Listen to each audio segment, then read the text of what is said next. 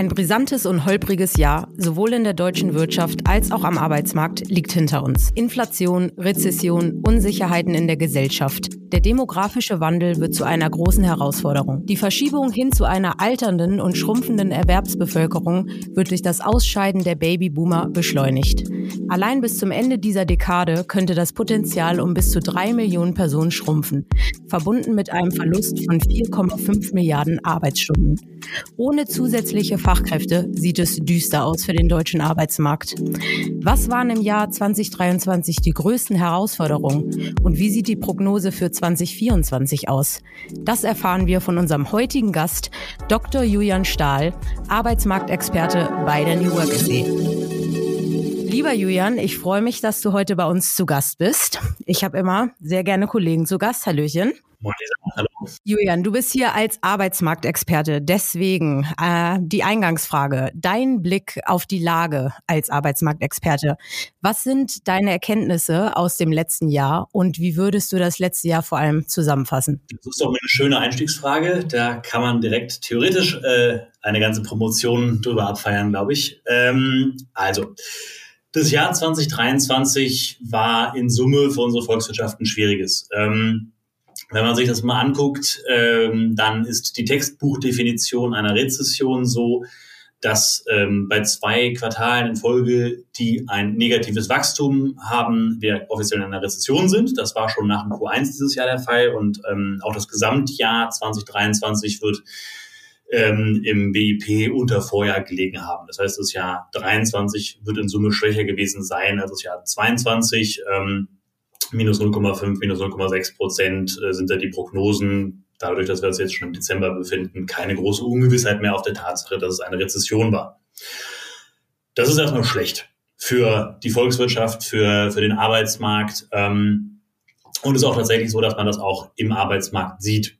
Also ähm, verglichen mit Ende 2022 haben wir laut IAB aktuell etwas über ein Achtel weniger unbesetzte offene Stellen in den Unternehmen da draußen. Wir haben etwa sechs Prozent mehr Arbeitssuchende laut Bundesagentur für Arbeit. Und ähm, also das ist natürlich ganz gut für Unternehmen, weil es etwas leichter beziehungsweise etwas weniger schwerer wird, äh, offene Stellen zu besetzen. Was ich damit meine, können wir vielleicht gleich nochmal darauf eingehen.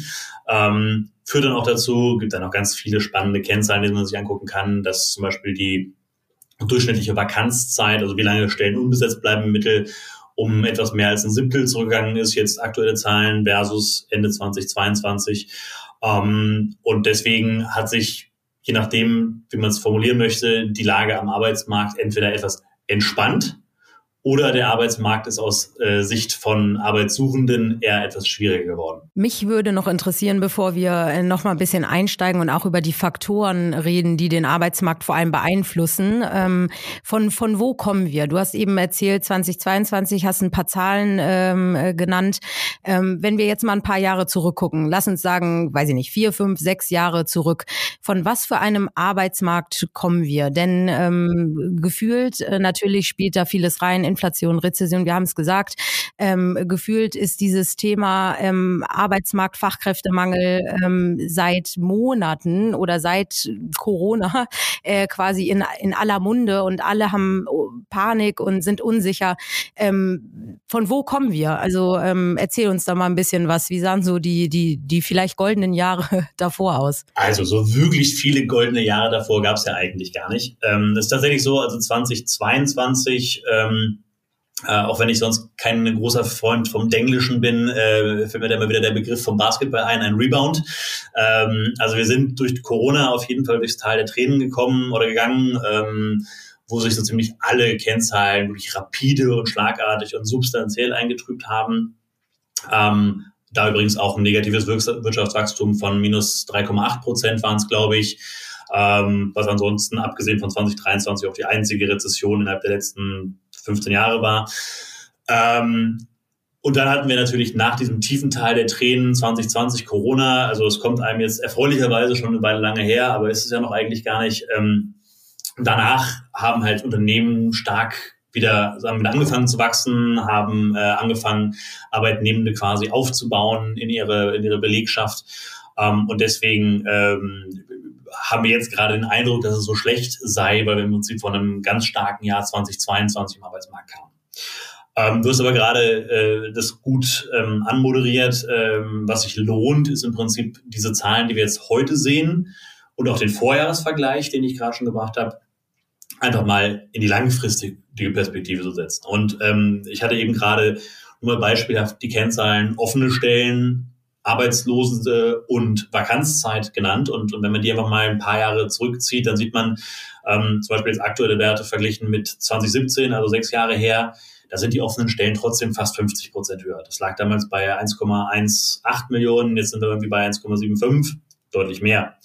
Ähm, Arbeitslosenquote, wenn ich mich mal zurückerinnere, so Zeiten, ähm, als ich Abitur gemacht habe, in den Nullerjahren, äh, da lagen die halt im über 10 Prozent, 12, 13 Prozent teilweise. Ich meine, wir sprechen jetzt von 5, noch was Prozent. Auch das hat sich um, also halt deutlich mehr als halbiert ähm, in der langen, langen Reihe. Und ähm, auch die Vakanzzeit, die ich, die ich nannte, wieder der Vergleich vielleicht einfach mal die fünf, sechs Jahre zurück, lag damit bei um die 100 Tage, lag dann in ihrer Spitze 2022 bei fast bei 180, liegt jetzt aber immer noch bei über 150. Das heißt, auch da in der langen Frist wieder rund 50 Prozent über dem, was wir eigentlich vor ein paar Jahren noch hatten. Und deswegen ist wahrscheinlich so meine eine oder meine zwei wesentlichen Aussagen zum Jahr 2023 ist, also ja, wir haben eindeutig eine konjunkturelle Delle, die sich auch auf dem Arbeitsmarkt auswirkt, die wir auch ganz klar sehen.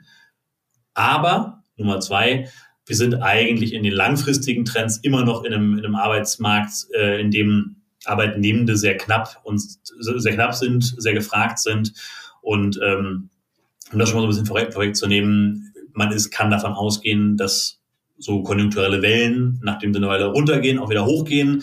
Und äh, dann wird es auch am Arbeitsmarkt wieder, wieder anziehen und dann nochmal wahrscheinlich nochmal höhere Werte und krasseren Mangel erreichen. Ja, ähm, das sind auf jeden Fall viele Zahlen. Äh, ich werde sie alle in den Show Notes auch nochmal äh, runterschreiben. Macht euch keine Sorgen. Äh, die braucht ihr euch nicht alle jetzt ähm, runterschreiben. ähm, ich habe es gesagt, wir sprechen so ein bisschen über die Faktoren. Es sind nämlich einige, die den äh, Markt beeinflussen. Dennoch, ähm, darüber äh, kommen wir nicht hinaus oder das muss auf jeden Fall angesprochen werden, der berühmt-berüchtigte Fachkräftemangel. Und mit dem Blick auf diesen Fachkräftemangel in Deutschland äh, drängt sich doch eine entscheidende Frage auf und die stellt sich wirklich jeder. Also wie können wir denn diesen Engpass beheben und gleichzeitig die Bedürfnisse des Arbeitsmarktes erfüllen? Also wie gehen wir dagegen an? Äh, Lisa fragt nach der eierlegenden Wollmilchsau der Arbeitsmarktökonomik. Ähm, also, ich glaube, äh, oder ich würde es versuchen, in ein paar Schritten einzuordnen. Ähm, hatte eingangs oder eben schon gesagt, äh, selbst im Krisenjahr haben wir noch eine Situation, in der wir eigentlich ziemlich große Fehlbestände am Arbeitsmarkt haben. Ähm, und das Entscheidende nach vorne hin ist eben, also, dass dieser Fachkräftemangel, der jetzt schon gewissermaßen da ist, der aber, wenn man aktuell eine Zeitung aufschlagen würde und man liest irgendwie von Entlassungswellen und tatsächlich auch weniger offenen Stellen als im letzten Jahr, wo man vielleicht das Gefühl haben könnte, dass es naja, das war 2022 mal ein Trend, aber wir haben eigentlich gar keinen Fachkräftemangel. Ähm, nachdem wir eben den Blick zurückgewagt haben, jetzt mal einfach mal den Blick nach vorne, ähm, denn, denn die demografische Entwicklung, die wird uns einfach dazu treiben, dass diese Werte noch viel, viel höher werden. Das wird definitiv eintreten. Also es ähm, ein schönes Essay vom, vom IW aus Köln, äh, was vor rund einem Jahr äh, erschienen ist, sprach davon, Deutschlands Arbeitsmarkt am Höhepunkt, viel besser wird's nicht. Mhm. Und die wesentliche Aussage ähm, dieses Papers war eigentlich, dass wir in puncto Erwerbspersonenpotenzial etwa auf dem Hochpunkt sind dessen, was wir auf absehbare Zeit als Volkswirtschaft überhaupt zur Verfügung haben werden. Und ähm, es gibt eine ganze Reihe an Modellen, die eben sagen, wie wird sich das weiterentwickeln, ähm, wie viele Menschen werden irgendwie aktiv arbeiten und wie viele Stunden. Und da spielen eine ganze Reihe von Faktoren rein. Und ich hoffe, ich mache es nicht zu kompliziert, aber also zentrale Faktoren davon sind unter anderem Zuwanderung, Erwerbsbeteiligung, ähm, wie schnell kommen zum Beispiel Frauen nach einer Geburt in den Arbeitsmarkt zurück? Ähm, wie sehr sind überhaupt beide Partner äh, in dem, also zumindest wenn man als Paar lebt, beide Partner im Arbeitsmarkt aktiv? Ähm, wie sieht's mit Renteneintritt und eventueller, also Renteneintrittsalter, ähm, tatsächlich auch Erreichen des Renteneintrittsalters oder Beschäftigung darüber hinaus aus? Ähm, oder gibt es noch ein paar weitere Faktoren? Aber äh, um das ein bisschen abzukürzen, in den optimistischeren Szenarien, also hohe Zuwanderung, hohe Erwerbsbeteiligung, ähm, da werden wir werden uns zwischen jetzt und 2035 etwa dreieinhalb Millionen Arbeitnehmende netto aus dem Arbeitsmarkt verschwinden sozusagen, einfach weil die geburtenstarken Jahrgänge in Rente gehen und es einfach aus den jungen Jahren viel weniger nachkommen. Und ähm, um das mal ein bisschen plakativer zu sagen, das heißt, dass uns pro Arbeitstag rechnerisch bis 2035 jeden, genau, pro Arbeitstag rund 1000 Arbeitskräfte aus dem Arbeitsmarkt verschwinden. Und in etwas pessimistischeren Szenarien, und, und da male ich jetzt nicht total schwarz, also ähm, Enzo Weber vom, vom IAB, äh, vielleicht so einer der Arbeitsmarktkoryphäen überhaupt, ähm, äh, spricht von sieben Millionen Leuten, die uns äh, fehlen. Und das wären dann eben sogar 2000 Leute pro Arbeitstag. Und ähm, aktuell ist es noch so, dass wir, das, das hat noch gar nicht so ganz krass angefangen. Wir haben da erst so die ersten Schritte. In den Modellen sieht man eher so ab 2026, 27 fängt es wirklich an zu kippen. Und dann würde es uns wirklich hart treffen. Und es ist heute, glaube ich, in der, in der allgemeinen Diskussion schon so präsent, weil zumindest Personaler und auch Ökonomen, die ein bisschen vorausschauen, einfach sehen, in ein paar Jahren wird es uns wirklich hart treffen. Und wir haben heute schon immer noch, trotz Rezessionsjahr, weit über anderthalb Millionen offen, äh, unbesetzte offene Stellen in Deutschland. Und da sind erstmal die Herausforderungen.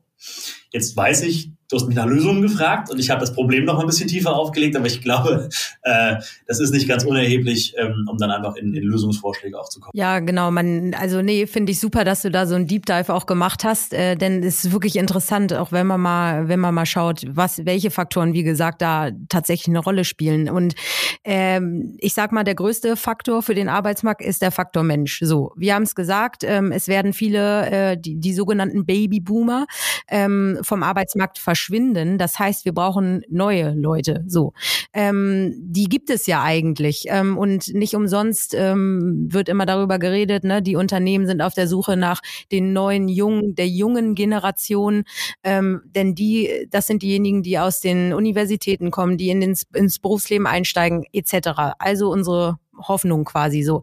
Kannst du sagen, wer, welche Altersgruppe, denn ich würde mit dir sehr gerne jetzt über das Thema Generation auch mal reden, äh, welche Altersgruppe auf dem Jobmarkt quasi am aktivsten ist? Also kann man das sagen? Sind das auch die Jüngeren? Ähm, also ich möchte jetzt gar nicht mit dir über dieses Thema, ach, die junge Generation ist faul, die wollen doch eh nicht mehr arbeiten, sondern mich würde wirklich einfach mal interessieren, welche Range, also welche Zielgruppe so am aktivsten auf dem Arbeitsmarkt ist. Also wo lohnt es sich wirklich wirklich ähm, ja mal hinzuschauen quasi? Ähm, das waren ja fast zwei Fragen in eins, ähm, aber ich glaube, äh, gibt dann auch zwei Antworten. Ähm, also aus unseren eigenen Daten und wir haben ja 22 Millionen Menschen bei Xing, die wir auch genau beobachten können, quasi. Also nicht, dass wir denen hinterher spionieren, aber wir wissen natürlich viel über die Bewegungen am Arbeitsmarkt. Ähm, und man sieht schon, dass Menschen, sagen wir mal, bis, bis zum 30. Lebensjahr deutlich aktiver sind in der Interaktion, gerade auch auf Online-Jobportalen, äh, äh, Jobsnetzwerken, sich untereinander zu verlinken, äh, aktiv Karriereoptionen zu sondieren. Ähm, und es ist natürlich auch so, dass man da auch als Arbeitgeber gewissermaßen die Rohdiamanten natürlich findet. Also ähm, ich will jetzt niemandem zu nahe treten, aber Hans Günther mit seinen 63 Jahren, der seit 40 Jahren beim selben Arbeitgeber ist, der ist jetzt vielleicht nicht mehr unfassbar flexibel und, und explizit auf der Suche nach was Neuem, wobei es auch die Fälle gibt, ganz klar. Ähm, aber wir sprechen hier von Durchschnitten und, und durchschnittlich ist es, sind es die Jungen, also die Generation, die in den Arbeitsmarkt eintritt. Da hast du viel häufiger Jobwechsel, da hast du viel häufiger auch nochmal eine, eine Umorientierung ähm, und auch viel häufiger einfach Jobsuchen. Trotzdem, äh, weil ich hatte ja zwei Antworten äh, versprochen, ähm, trotzdem ähm, kann man, glaube ich, sagen, dass es sich durchaus lohnt, nicht nur auf die Jungen zu gucken. Und da kommen wir wieder so ein bisschen zu meiner Aussage von vorhin. Ähm, weil die Jungen, die sind sehr wichtig und die sind auch, also bringen die Trends mit an den Arbeitsmarkt und das ist im Prinzip wie, wie bei der Mode. Also das, was die Jungen heute anziehen, das wollen dann irgendwie zwei Jahre später alle haben. Und das gilt sicherlich auch für solche modernen Arbeitskonzepte und für Workation und Remote Office und diese ganzen Trendbegriffe, die prägen die Jungen natürlich und, und stecken damit gewissermaßen auch andere an. Ähm, aber um die gesellschaftlichen Probleme, die aus dem Fachkräftemangel resultieren, äh, eine Lösung zu finden, müssen wir eigentlich explizit alle Gruppen angucken. Das heißt also, wir müssen uns für eine geregelte Zuwanderung einsetzen und vor allen Dingen auch eine schnelle und offene Integration in den Arbeitsmarkt. Ähm, wir müssen zusehen, dass wir Familie und Arbeit so unter einen Hut bringen können, dass halt im besten Fall, wenn sie möchten, beide Eltern auch einfach voll weiterhin am Arbeitsmarkt teilnehmen können. Ähm, kann ich aus eigener Erfahrung nur sagen, äh, das ist nicht immer so gegeben und, und wenn die Kita zu ist und man mit zwei Leuten zu Hause in Lohn und Brot steht, dann gehen sofort die roten Lampen an. Ähm, und eine Gruppe, wo, glaube ich, besonders viel Handlungsbedarf und auch Potenzial liegt, ist tatsächlich die Generation der Babyboomer. Also die, die jetzt in großen ähm, ja, Altersklassen, in großen Chargen jedes Jahr aus dem Arbeitsmarkt rausgehen. Ähm, da gilt es, glaube ich, meiner Meinung nach vor allen Dingen auf drei Sachen Acht zu geben. Das eine ist einfach rein zahlenmäßig, also schlichtweg die Hände, die mit anpacken können, die gehen raus aus dem Arbeitsmarkt. Dann geht natürlich auch eine ganze Menge Wissen und Berufserfahrung aus dem Arbeitsmarkt raus. Und dann, das finde ich immer ganz spannend in Studien, was die vor allen Dingen mitbringen nach 40, 45 Jahren Berufserfahrung, ist halt vor allen Dingen auch ein sehr hoher EQ. Also die, Lebenserfahrung, das Einführungsvermögen, die Empathie, das sind sehr, sehr wichtige Bausteine auch innerhalb von produktiven Teams. Ähm, und da eben die Brücken zu bauen, dass diese Leute nicht, also was es gar nicht geben darf, ist Altersdiskriminierung am Arbeitsplatz und im Arbeitsmarkt. Ähm, man muss dazu, dafür sorgen, dass die Menschen, die vielleicht auch noch länger arbeiten wollen, das auch dürfen und können. Das heißt, da müssen regulatorische Hürden abgebaut werden. Es müssen die, die Steueranreize äh, und, und Zuverdienst neben der Rente muss so geregelt sein, dass da wirklich jeder, der möchte, quasi jede mögliche Arbeitsstunde auch noch einbringen kann in den Arbeitsmarkt, in die Gesellschaft. Ähm, und da sind wir als, als Gesellschaft äh, und auch der gefordert und da ist auch der Gesetzgeber gefordert, das eben sicherzustellen, dass diese Generation, für die es viele Begriffe gibt, äh, Silver Workers, Experienced Workforce, Baby Boomer, äh, ist mir relativ egal. Ich bin immer so ein bisschen auf der Suche nach einem wertschätzenden Begriff, aber eben, also wie gesagt, aus den Gründen, wir brauchen ihre Hände, wir brauchen ihre Berufserfahrung, ihr Wissen und wir brauchen vor allen Dingen auch irgendwie ihre emotionale Intelligenz am Arbeitsplatz und im Arbeitsmarkt. Ähm, das ist, glaube ich, ein Thema, auf das wir besonders achten sollten in den nächsten Jahren, neben dem Verständnis, was die neue Generation Z will und braucht, um sie in den Arbeitsmarkt zu bringen. Ja, du hast es absolut richtig gesagt. Ähm, bisschen mehr darauf achten und äh, genau äh, diese Generation ist eben auch wichtig aus den genannten Gründen. Äh, und trotzdem geraten sie so ein bisschen aus dem Fokus. Ne? Also es ist nicht, ist nicht nur, was du in den Medien liest oder in, in auf Berufsportalen irgendwie dreht äh, sich alles um die jüngere Generation. Ähm, da frage ich mich, also was ist deine Einschätzung? Wir lesen natürlich auch sehr viel. Ähm, ich mag übrigens auch nicht diese englischen Buzzwords oder wie, aber wir bewegen bewegen uns irgendwie in dieser Welt, wo diese Begriffe nun mal auf Englisch sind. Ähm, wie sieht es denn aus mit dem Thema ähm, Re- und Upskilling und Future Skills? Und äh, mit KI brauchen wir gar nicht erst anfangen, dafür reicht die Zeit in diesem Podcast nicht. Aber ähm, viele Sachen werden in Zukunft kommen oder werden von einem erwartet. Ist das einer der Gründe, weshalb viele Arbeitgeber eben sagen, boah, also wenn ich jetzt ähm, mit der älteren Generation äh, auch noch mal schaue, ob ich die anspreche oder ob die nicht noch was für uns sind, bis die diese diese Re- oder Upskills äh, drauf haben, äh, da hole ich mir doch lieber die Jungen, die dieses Wissen schon aus der Uni mitbringen. Ist das einer der Gründe zum Beispiel, weshalb die außer Acht gelassen werden? Das kann gut sein. Also die, die Hypothese ähm, klingt erstmal plausibel. Das ist wahrscheinlich von Unternehmen zu Unternehmen unterschiedlich, weswegen ich das jetzt nicht pauschal unterschreiben würde.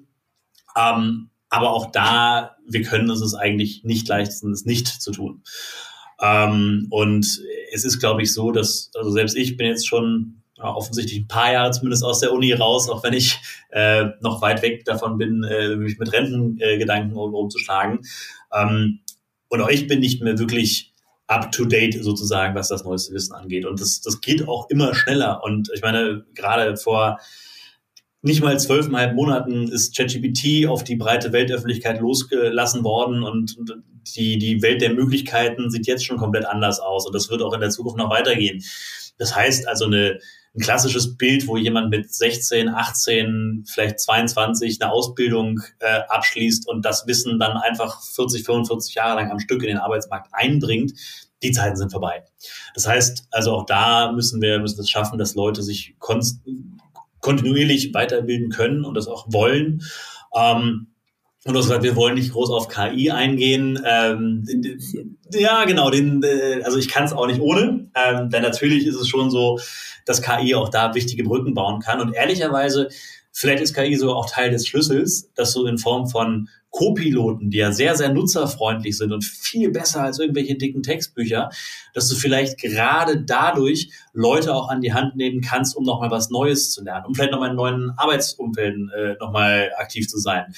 Und vielleicht kann ich auch, wenn ich schon wieder vergessen habe, wie funktioniert denn das nochmal mit dem was auch immer, die VPN-Verbindung von zu Hause, wenn ich nicht schon wieder bei dem jungen ITler anrufen muss und mich blamieren muss mit meiner Frage, sondern einen neutralen Co-Piloten mit Dank KI an der Hand habe, ähm, vielleicht baut das sogar auch irgendwie Hemmschwellen ab und, und kann uns zumindest helfen, einen inklusiveren Arbeitsmarkt zu bauen. Also es gibt viele ähm, Bedenken KI gegenüber, auch berechtigterweise. Also ich will jetzt auch nicht sagen, hurra, nur KI und das ist die Lösung für alles und wir können uns dem komplett unkritisch hingeben. Ähm, aber ich möchte einfach dazu anregen, gerade jetzt auch irgendwie ins neue Jahr starten bald, ähm, sich dem Ganzen auch nicht zu verschließen. Denn ich glaube, wenn wir es vernünftig machen, sind einfach immense Potenziale drin. Ja, absolut. Ähm, das, da gebe ich dir total recht. Ähm, du hast es ein bisschen angesprochen. Jetzt äh, haben wir doch über das Thema äh, KI. Also nur ganz kurz. Es gibt keinen Podcast ohne KI. Es ist einfach so. Es ist ein wichtiges Thema. Ähm, ich würde jetzt aber die letzten Minuten nochmal nutzen, um ganz kurz mit dir über das Thema Mitarbeiterbindung zu sprechen. Denn ähm, eine Sache, äh, die mich auch irgendwie, naja, schockiert ist, bisschen äh, zu hoch gefasst, aber die mich doch sehr verwundert, hat, ist die Wechselbereitschaft der Deutschen.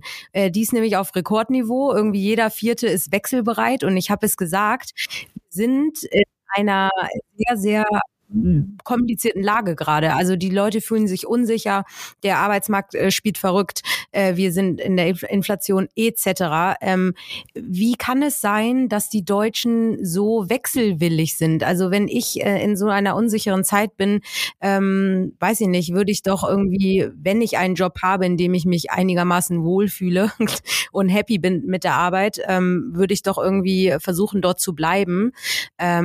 Wechselbereit bedeutet übrigens nicht, dass du direkt schon gekündigt hast, ohne einen neuen Job zu haben. Das ist mir klar. Ähm, dennoch frage ich mich, warum sind die Deutschen so wechselbereit? Also, ähm, auch das wieder eine Frage, die natürlich ähm, eine gewisse philosophische Natur hat. Ähm, also, es ist, es ist tatsächlich richtig, äh, die, die Zahlen, die du ansprichst, die sind enorm. Ähm, es ist so, ähm, also in der Gesamtbevölkerung wir haben die Zahlen ja auch nochmal erhoben ähm, von, den, von den 18- bis 29-Jährigen. Es sind 14 Prozent tatsächlich, die befassen sich aktiv mit dem Thema, ich könnte wechseln. Das ist, ähm, weil Prozentzahlen immer ein bisschen schwierig sind, einer aus sieben der jungen Generation. Ähm, und in Summe ähm, sind es aber fast, fast die Hälfte sogar, die sich mindestens mal vorstellen könnten zu wechseln. Also wenn die jetzt angesprochen werden würden, dann würden sie mindestens sagen, okay, höre ich mir mal an. Mhm. Und ähm, das ist aber vielleicht auch gar nicht so ganz verkehrt. Also aufgrund der Tatsache, dass, wie ich es eben einmal sagt oder eben schon gesagt habe, dass halt einfach es heute keine für 40 Jahre vorgezeichneten Berufspfade mehr gibt, ist es, glaube ich, auch gut und richtig, einfach links und rechts auch mal die Augen offen zu halten. Und ähm, dadurch, dass wir einfach auch in eine Welt kommen und auch zukünftig noch viel mehr kommen werden, in der der Arbeitnehmende das knappe Gut ist, mhm. ist es auch einfach ja, eigentlich das, das ein richtiges Verhalten als Arbeitnehmender, auch einfach links und rechts mal zu gucken. Und, und wenn mir in meinem jetzigen Betrieb was nicht passt und ich das anspreche und dass sich nichts ändert, dass ich dann zumindest vielleicht nochmal irgendwie ein, zwei Alternativen in der Hinterhand habe. Das ist dann auch nicht unbedingt illoyal oder doof, ähm, sondern das ist einfach, das ist Teil der Realität. Und, und die Welt, die dreht sich so schnell weiter. Und ich glaube, ähm, da auch eine gewisse Bereitschaft, Veränderung gegenüber mitzubringen, mhm. ist andersrum gesagt eher eine sehr wichtige Zutat, um auch einfach als Individuum auf dem Arbeitsmarkt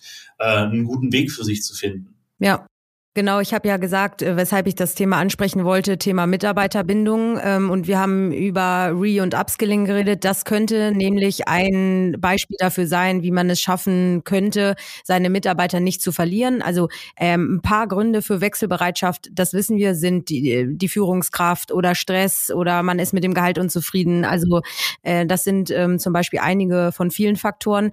Dennoch in, in Zeiten von ChatGPT und Co gibt es doch den einen oder anderen Deutschen, der eben sich weiterbilden möchte und der dazu lernen möchte. Und viele Unternehmen ähm, bieten das eben nicht. Und ich denke, wenn Unternehmen in, in diesem Bereich ein bisschen mehr anbieten würden, dieses lebenslange Lernen etc., das könnte zum Beispiel ein, ein Grund dafür sein, ähm, vielleicht äh, doch zu bleiben. Und die Unternehmen äh, sichern eben noch, ähm, dass ihre, dass ihr Mitarbeiter, ihre Mitarbeiterin äh, eben zukunftsfähig bleibt. Also zukunftsfähig klingt so brutal, aber ist ja so, ähm, wenn man sich weiterbildet. Also äh, ist das nicht irgendwie, ähm, ist das nicht äh, ein Weg, ähm, dafür zu sorgen, dass eben die Mitarbeiter nicht, ja, nicht fliehen, so, oder? Absolut. Ähm, ich glaube, es ist am Ende ist es eine Kombination von Dingen. Also wenn wir, wenn wir Leute befragen, und das haben wir ähm, dieses Jahr sehr intensiv gemacht, ähm, sowohl was irgendwie zu einem Wechsel bewegen würde, was sie dafür, dazu treibt, schnell einen Job wieder zu kündigen. Wir haben das irgendwie, haben viele spannende Studien gemacht, aber dafür würde ich hier noch eine Stunde sitzen und das wollen, glaube ich, unsere Hörerinnen und Hörer nicht. Aber also der Faktor Geld ist und bleibt ein ganz wichtiger. Und das ist auch, man muss sich das, glaube ich, als Paket verstehen, was Leute A, dafür begeistert, zu einem Unternehmen zu kommen und was sie dann aber vor allen Dingen auch das, das, dazu bewegt, auch bei einem Unternehmen zu bleiben. Gehalt ist und bleibt eigentlich in jeder Art der Befragung mhm. der wichtigste Faktor aber mit nur relativ knappem Abstand vor anderen. Und das sind dann eben Dinge, ähm, die sind Führungskräfteverhalten. Das ist ganz stark auch das Thema äh, Unternehmenskultur, also das, das der kollegiale Zusammenhalt. Äh, wie passe ich mit meinen, mhm. ähm, ja, mit meinen Kollegen links und rechts von mir am Schreibtisch zusammen? Äh, Gibt es eine Firmenkultur, die mich bindet? Und dann natürlich aber auch der persönliche Weg und die Karriereentwicklung. Das heißt, das ist zum einen sind das tatsächlich einfach ganz konkrete Karrierepfade, die ich beschreiten kann, um mich im Unternehmen fortzuentwickeln. Das ist zum anderen aber auch natürlich, dass dem Arbeitgeber auch an meiner eigenen Fort- und Weiterbildung und Entwicklung auch gelegen ist und ja. dass das auch angeboten wird. Ähm, ich glaube, das ist ein ganz wichtiger Faktor und, und das Thema Lernen ähm, ist eben nochmal sehr wichtiger. Und jetzt kann ich vielleicht noch einmal die, die Brücke zurückschlagen zu meinen eigenen Statements. Ähm, wenn wir als Volkswirtschaft produktiv sein wollen, dann brauchen wir vor allen Dingen möglichst viele Hände für theoretisch möglichst viele Stunden. Das sind sozusagen die harten Faktoren, die ich eingangs nannte. Und dann müssen wir aber auch quasi die Hände, die arbeiten, die müssen das Richtige tun. Das heißt auch Dinge, wo sie motiviert sind. Die müssen richtig ausgebildet sein und Ausbildung heißt eben nicht einmal im Lebenslauf und dann nie wieder, sondern immer und immer und immer wieder auch wieder angepasst werden auf die Herausforderungen und, und Anforderungen der Zeit. Und ähm, der letzte Faktor, äh, auch wenn es bestimmt äh, zu einem Lächeln auf deinen Lippen äh, führt, weil du sagst, du willst nicht so viel KI hören, ähm, aber es ist natürlich auch Faktoren dazu zu nehmen, die uns einfach helfen, produktiver zu sein.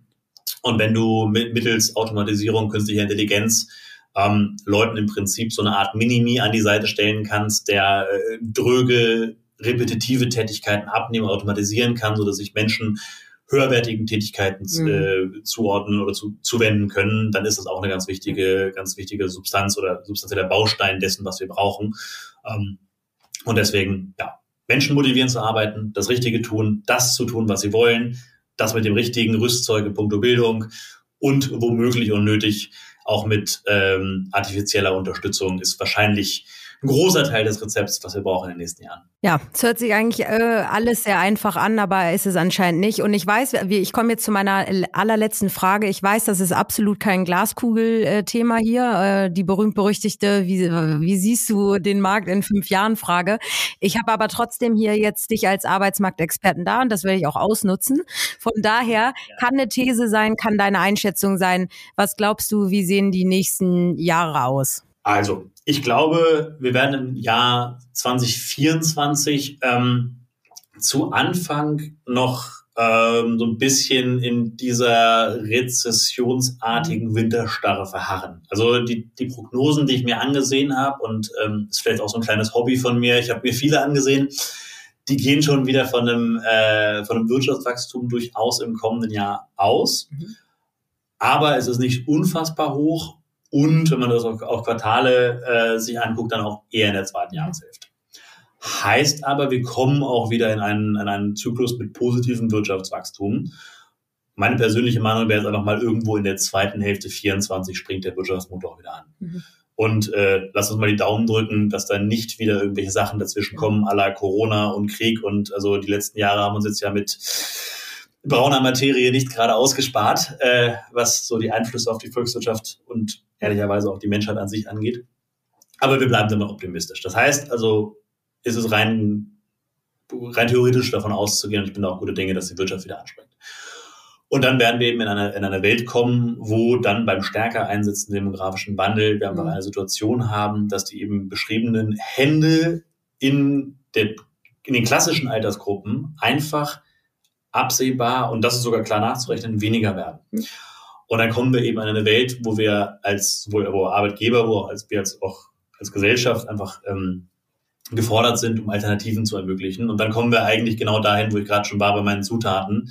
Dann müssen wir einfach echt Arbeitsplätze schaffen, die es allen ermöglichen, sich ihren Bedürfnissen entsprechend einzubringen. Ja, also mehr kann man dazu nicht sagen. Es bleibt zu hoffen und ich, ich ähm, finde, so ein bisschen Stabilität würde uns allen mal äh, gut tun. Also eine äh, stabile Phase, egal in welchem Bereich.